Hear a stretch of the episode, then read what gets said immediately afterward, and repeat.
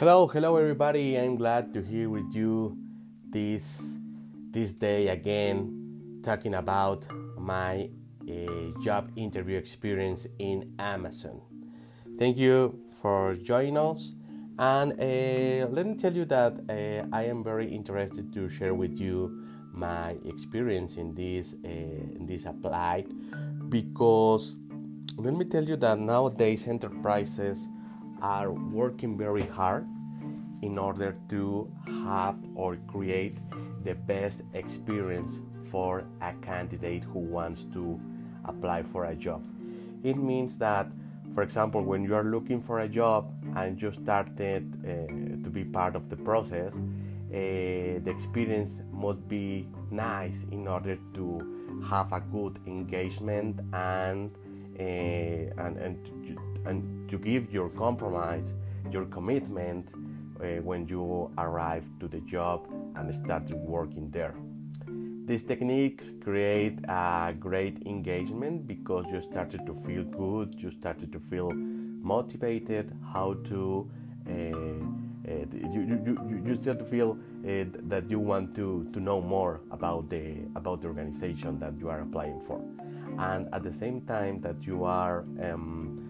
that, that you are uh, advancing in the process, you discovered new things, and it's very motivated, and you started to learning and learning and participate and learn and everything. It was very very good. Let me tell you the story. I remember that I was uh, applying for a job. I started to apply for the for an uh, for the for the enterprise Amazon. I applied uh, directly in the web page,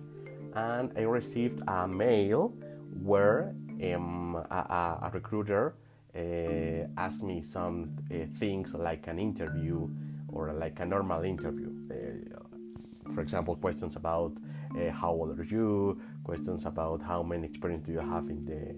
in the in the industry or how many years of experience do you have in, in the in the position that you are applying for or things like that that, that they are very normal in a job interview but in this case it was just by email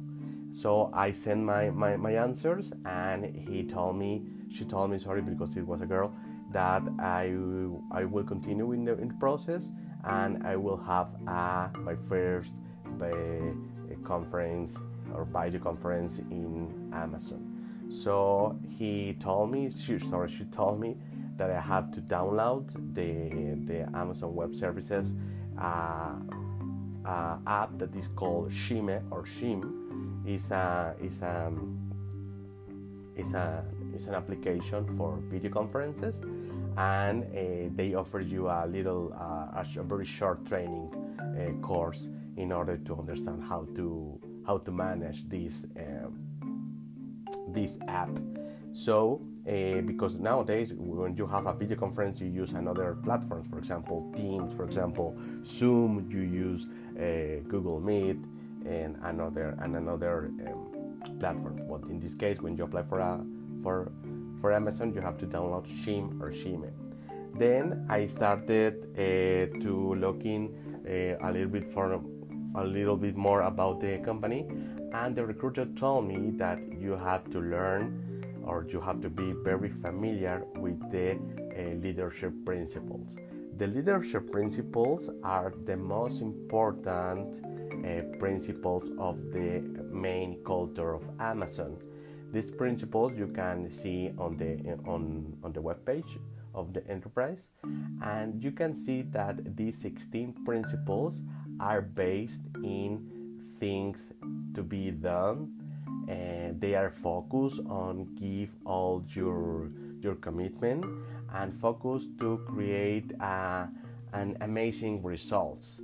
And i started to to, to see that thanks to that principles all the people that works there have a great commitment and that's why amazon is one of the most important uh, retailers of the world.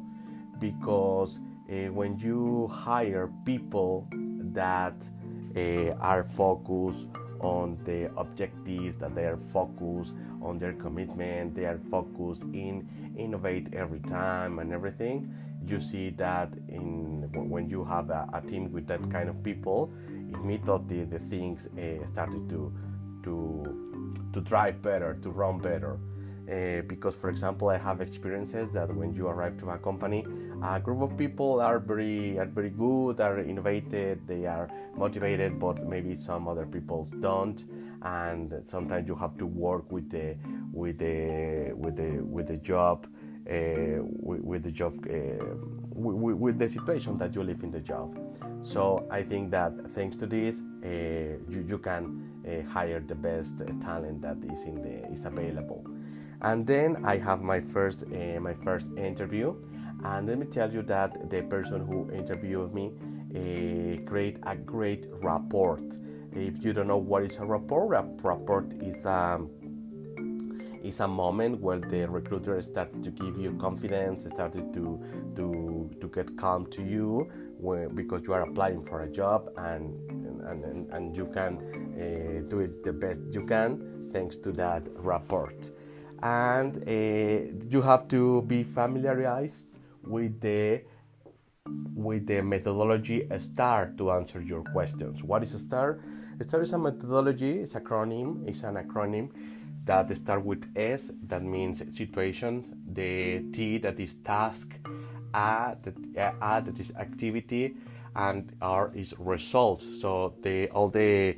um, situations that you have in, in, your interview, you have to explain it in the STAR methodology. I was uh, I used to knew that kind of methodology, so I had my interview in a, in a very good way. The person told me that uh, uh, I succeed with my with my interview, but the most important thing is that the next step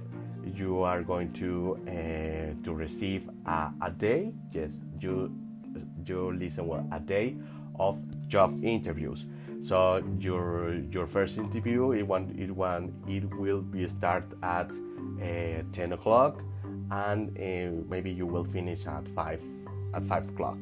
So you have to be very ready in order to to attach to that uh, to that interview. So I had it, I I succeed, and it was a very nice uh, experience for me.